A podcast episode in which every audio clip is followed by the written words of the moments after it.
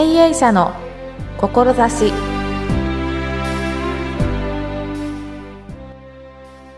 こんにちは。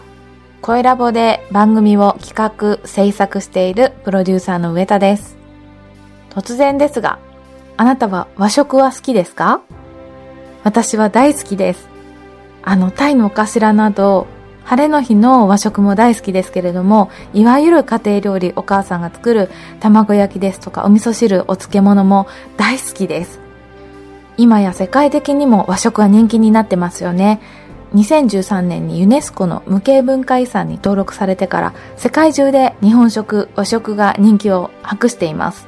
最近は食べるだけではなくて作る体験も人気があります。今日は外国人向けに日本の家庭料理を教えるお教室を運営している和食区株式会社の富永さんにお話を伺いました。まずはインタビューをどうぞ。本日は和食区株式会社代表取締役社長の富永のり子さんにお話を伺います。富永さんよろしくお願いいたします。はい、よろしくお願いいたします。和食区、これ名前がですね、印象的ですけれども、はい、和食を作る和食の料理教室をされている会社なんですよね。はい、そうです。和食の会社です。今はどういった方にそういった教室をやられているのかとか、はい、今の授業について少しお伺いできますか？はい。和食ックはですね、はい、あの、日本人が一般の家庭で、まあ、食している家庭料理というものを、外国の方に英語で教えているクラスをしています。外国人の方は旅行者の方ですか？住んでる方ですか？そうですね。ほとんど90%ぐらいの方が、はい、まあ、旅行者の方で、はい。残りの10%が住んでる方っていう形です。お国柄はどういう方そうですね。大体60%ぐらいがアジアの方で、はいアジアの中でもシンガポール、香港、台湾、中国っていったところではい、で、それ以外はやっぱりアメリカ、オーストラリアですね、うん、あとイギリスあたりが多いんじゃないかなと思います。うんあの、日本食自体はこの無形文化遺産になって、はい、こう、ブームになっているなという感じはするんですけれども、はい、皆さん日本食大丈夫ですか？そうですね。あの、非常に日本食に興味があられていて、うん、皆さん大好きなんですけれども、はい、でもやっぱりそうは言っても、日本人に比べると生魚がダメとか、やはりベジタリアンの方が多かったり、あとグルテンフリーとか、まあそういったアレルギーの方っていうのは多いなというふうに思います。そういうことにもご対応いただけるんですか？そうですね。できる限り対応させていただいていて、うん、はい。できるだけ、まあ、お口に合った日本料理を食べてもらおうと。はい、思っています。どういったメニューを、こう、料理教室では作ることができますか？そうですね。やはり、あの、酢飯がすごく好きなんですよ。あ、ええー、酢飯、酢飯大好きで、日本のそのおにぎりも、酢飯酢で作られてるって思ってるぐらい酢飯が大好きなんですよね。なので巻き寿司とか、はい、あと生を使わないような手まり寿司とか、ちらし寿司っていうのはすごく人気があるのと、はい。はい。あとは、あの、卵焼きが結構人気で。卵焼き？意外ですよね。はい。なんか日本人だと普通なんですけど、はい、ああいったこう、お砂糖が入っている卵焼きっていうのが外国にはないので、はい。まあそういった甘い、かつ、レイヤーになっているこの、あの、卵焼きはい。っていうのがすごく人気です。で、あとは、おにぎりはい。おにぎりも外国の方握れないんですよ。なので、はい、あの、サンドイッチを作るみたいに握るんで、こう三角に握れないんですよね。ああ、平らに上下ではできるけれども、はい、三角に立体的にできない。へそれの教え方をすると、すごくよ、喜ばれるのと、はい、あと、出汁の作り方がすごく好評です。えええ、出汁は結構時間かかるんじゃないですか？出汁は、はい、まあ、あの、一日置いといたり、あの、漬けといたりすると時間がかかるんですけど、うちはもう煮立ってて作ってしまうので、まあ、トータル20分ぐらいですね。ただやはり出汁は知ってるんですけど、はい、実際スープストックスを飲んだことはないので、はい、飲むと結構皆さん驚きますね、その味に。へー。なんかこう、日本食、和食っていうと、もうちょっと、こう、大変なものをイメージしたんですけれども、うん。はい、いわゆる本当に小学生がお母さんに教えてもらえるような料理の内容を教えてらっしゃるんですね。はい、はうちのコンセプトが、一皿20分でできる家庭料理っていうのがコンセプトで、やはりあまりこう手の込んだものだと、はい、まあ日本人もそうなんですけど、なかなかこうね、後で作ろうと思わないじゃないですか。うん、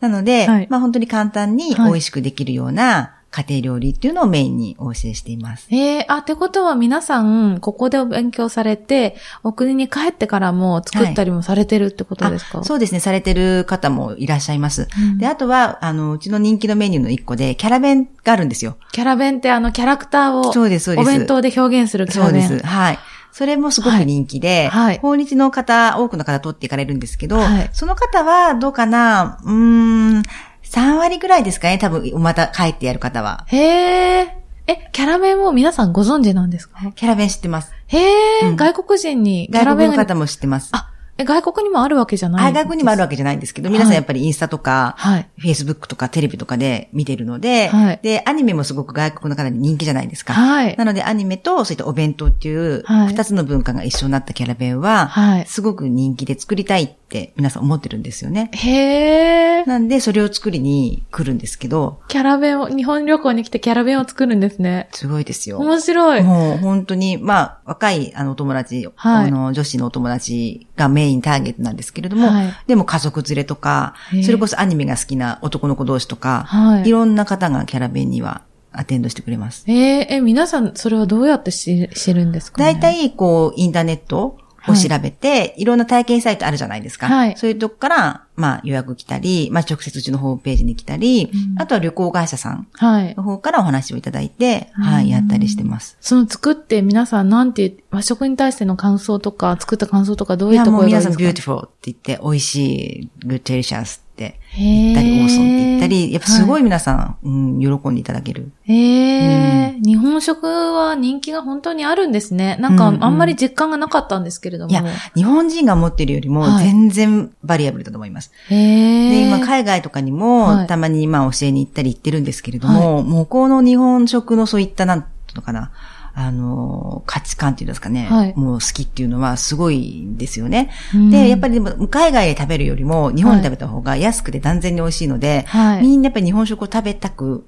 日本に来る方がすごく多く、でかつ最近はそれを自分で作りたいっていうような要望がとても増えているので、はい、多分私たちが感じている以上に、はい、外国の方の日本料理へのこういった思いとかはすごい高いと思います。へえ、なんか気づきませんでした、それは。うん。えー、その、日本に来た外国人の方に日本料理を教える以外に和食区ではどんなことをやられてますか？そうですね。やはり、あの、多くの方に、日本家庭料理っていうものを伝えたいんですけれども、それは私一人ではできないので、はい、その一緒に伝えていただける、まあ、伝承者となって伝えていただける方を、あの、育成しているんですね。うん、なんで、あの、認定講師育成スクールっていうものを開講してるんですけれども、はい、あの、外国の方に和食を教えることができる先生の育成をしています。うん。今何名ぐらいいらっしゃる？今、えっと、実際に契約している方は50名ですね。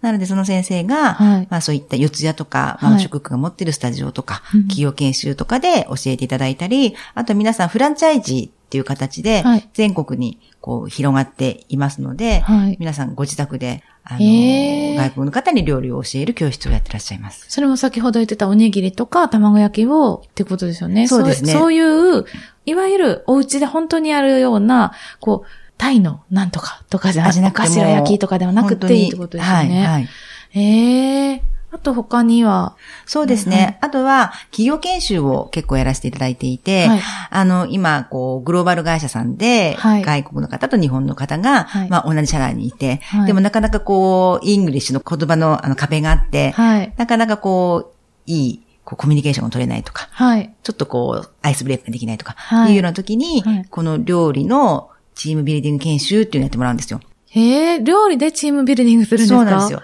で、これは、あの、日本っていうものをテーマにしながら、創作ちらし寿司と創作巻き寿司を作ってもらうんですよ。はい。で、私の方でいろんな具材を持ってって、はい。あとはこう、なんていうんですね。えっと、花形とか、扇形とかっていったツールをこう持ってって、みんなで日本っていうものをテーマにしながら自由に作ってもらうんですけど、うん、日本って言ってもいろんな日本があるじゃないですか。はい、こう富士山だったりね、はい、お相撲だったり。はい、それを皆さん、こうディスカッションして、ドローイングして、作って、まあ発表するっていうようなチームビルディングなんです。へえ、なんか企画を提案するときのやることをそのまま料理でやるみたいな形で。そうなんですよね。本当に会社の中でやるような、はい、まあそういった、あの、まあマーケティングのそういった、あの、はい、内容を実際料理を通してやるっていうような感じで、はい、で、やっぱり英語ってちょっとね、コミュニケーションの壁になったりするじゃないですか。はい、でも、あの、料理だと、まあ半分以上ジェスチャーなので、なかなかこうコミュニケーションがうまくいくっていうようなチーム研修です。ええー、しかもみんなこう、食べること好きじゃないですか、基本的に。はいはい。だからそういうなんか一つの壁をポンって越えて、はい、すぐにこう仲良くなれるような。そうなんですよね。しますね。はい。おっしゃるように、なので、こう、グローバルとその、グローバルが海外から来て、はい、まあ日本とそういった一週間、ミーティングをされる時の最初のアイスブレイクだったり、はい、あと新人研修だったり、いろんなところで活用していただいています。このいろんな今、その外国人の方に日本食を広げるというテーマで、いろんなことされてますけれども、もともとこれをやり始めようと思ったきっかけというのはどういったところですか？えっ、と、10年前にニュージーランドに旅をしたんですけど、はい、そこで、あの、家庭料理っていうのを、はい、まあ、味わったんですよね、はい、で、今まで海外行ったり、ニュージーランドも行ったことあるんですけど、その家庭料理って食べたことがなくて、大体レストランの食事ばっかりだったんですけど、その家庭料理がもう本当にシンプルなんですけど、とても美味しかったっていうのと、やっぱりその家庭料理を通した、こう、家族とのコミュニケーションっていうのが、すごくあったかいものがあって、なんか何回も来てるのに、やっと地に入ったなっていうふうに思って。はい。で、次の日もまたホストが、こう、今度ホームパーティーに連れてってくれたんですよ。はい。ただやっぱりそこにもいっぱいいろんな、あの、家庭料理がこう、あって、どれもすごい美味しいんですよね。はい。で、いろんなバリエーションがあって。で、家庭料理ってこんなに同じ国でもいろんな味があるんだと。家庭料理を通した、また会話っていうのもなんかすごいあったかいんだなっていうのがすごくインプレッシブで。で、将来、そのこのニュージーランドに日本の家庭料理を伝えるようなお仕事をして、はい、まあニュージーランドに日本をつなぎたいなっていうようなとこから始まって、じゃあまあ日本でっていうことではい、始めました。そこから日本で始めて、こう、すぐに、そう、広がるものですか？いや、最初は全然そんなことはなかったんですけれども、はい、ちょうど始めようと思った時に、うん、そのユネスコの無形文化遺産になって、はい、和食が見直されたところで、はい、で、ちょうどその時に、私がその義理の母と同居することになって、はい、こういろいろこう、いろんな和食を、家庭料理を教わり始めたんですよ。はい。で、それを私のこう、会社の友達に、はい、まあ外国人に教えてたら、はい、とてもこう、よくって評判で、美味しい美味しいって言ってくれるんで、ああ、で、やっぱりこれ、あの、訪日とか在日の方にお教えしたら喜ばれるんじゃないかな。で、当時は、やっぱり、あの、お寿司屋さんとか天ぷら屋さんとか、はい、結構そういうお店さんがやる料理教室はあったんですけど、うん、それだとやっぱり外国のハードルが高くて、はい、で、一般のやっぱり家庭料理っていうリアルな食事を教えたくて、うん、あの、始めて、で、最初は、うん、あの、すごく、あの、もう珍しいっていうことで、外国人向け料理教室が珍しいっていうことで、はい、こう、どんどん、こう、取材とかいただいたりして、はい、で、そのうちに、こう、オリンピックが決まり、訪日がバーっとき始め、はい、で、今度、物消費からこと消費になり、っていうことでどんどん広がっていったって感じですかね。今は体験をこう、売るっていう、体験したいっていう方がすごく多いですもんね。多いですね。もう本当に実際やってみたいっていう方が多いですね。なんか私は、富永さんとそのお話ししてて、すごく、こう、感覚的な部分と理論的な部分と、あの、主婦の部分と経営者の部分とすごく両方を感じるんですけれども、はい、その、いろんな事業をやられてる中で、富永さんがこう、一番楽しい瞬間っていうのは、どういった瞬間ですか？そうですね。やっぱり自分が企画したアイディアっていうか、まあ事業が、その市場に、こう、エクスキューションできて、それが評価された時っていうところですかね。うん、例えば企業研修も初めてですし、はい、それからキャラベン外国人向け料理教室のキャラベンっていうのも多分和食が初めてですし、この間はあの、戦場コック、要は船の上で働いているコックさん、はい、まあプロに、まあ外人さんなんですけどね、はい、日本料理を教えてきたっていうプロのレッスンもやるのも初めてですし、なんかそういうような、こう、消費者っていうんですかね、市場のニーズを捉まえて、はい、それをこう、うちの方でコンテンツして開発して、はい、それをローンチして評価された時が一番楽しいかな。うーん。なんかこう和食でこうイノベーションを起こして、起こしてやろうという 熱意をすごく感じたんですけど。そうですか。でもね、和食ってやっぱり本当にバリアブルで、はい。ろいろ、まあ外国の方に教えるだけじゃなくて、いろいろなか、うん、あの方向に広がる可能性を持っているものなので、はいね、今後もどんどんどんどんそういった形に、世界中の外国の方に広げられたらなっていうふうには思ってます。うん。ありがとうございました。あの、最後に一つ、はい、あの、富永さんが経営者として大切にしている志を教えていただけますか？志ですか？はい。うん。そうだな。えっと、やっぱり夢は語ってくださいねっていうことですかね。あの、よく言ってるんですけど、はい、夢って結構漠然としてるんですよね、はい、で。漠然としていつかこうなりたいなっていうふうには思うんですけれども、はい、でもそれを人に言うことによって、やっぱりいろんなアドバイスをいただいたり、人脈を紹介してしていただいたりして、こういろんなオポチュニティをもらうことがあって、で、またその自分でその夢を自問自答しこうしておくと、割と夢が割とクリアにこう描け描けてくる。でそうすると、じゃあその夢に向かって今何すればいいのかっていう逆算ができるんですよね。はい。それをこう、実直に地道にやっていくと、はい、やっぱり夢に近づいていくっていうのが、私の今までの経験値なので、んなんか恥ずかしがらずに言うことによって、はい、いろんなオポチュニティをもらえるんじゃないかなとは思います。うん、じゃあまずは夢をクリアにして、そこへのマイルストーンを立てて、こう一歩一歩。そうですね。歩んでいくっていうところですね。はい。ええー、ちょっと私もやってみたいなと思いました。今日はたっぷりお話を伺わせていただきまして、はい、ありがとうございました。ありがとうございました。いかがでしたでしょうか？キャラ弁人気なんですね。意外でした。あの、ニュージーランドでの体験がきっかけで日本の家庭料理を広めたいと思って身近にいる外国人の方に日本食を教え始めた富永さん。富永さんの話を聞いて一番強く思ったことは料理もコミュニケーションの一種なんだなというふうに思いました。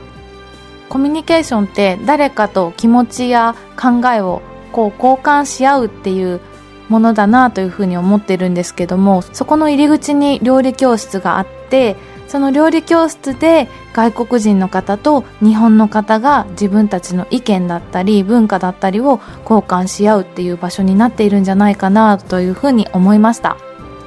そしてそれが私だったらその入り口は何だろうというふうに考えるいいきっかけにもなりました。富永さんありがとうございました。この番組経営者の志では番組にご出演してくださる経営者の方を募集しています。どのような志で会社を経営し社会に対して貢献されたいのか熱い思いを語ってくださる経営者の方のエントリーお待ちしています。詳しくは説明文に URL を記載していますのでそちらからアクセスをお願いいたします。それではまた次回。さようなら。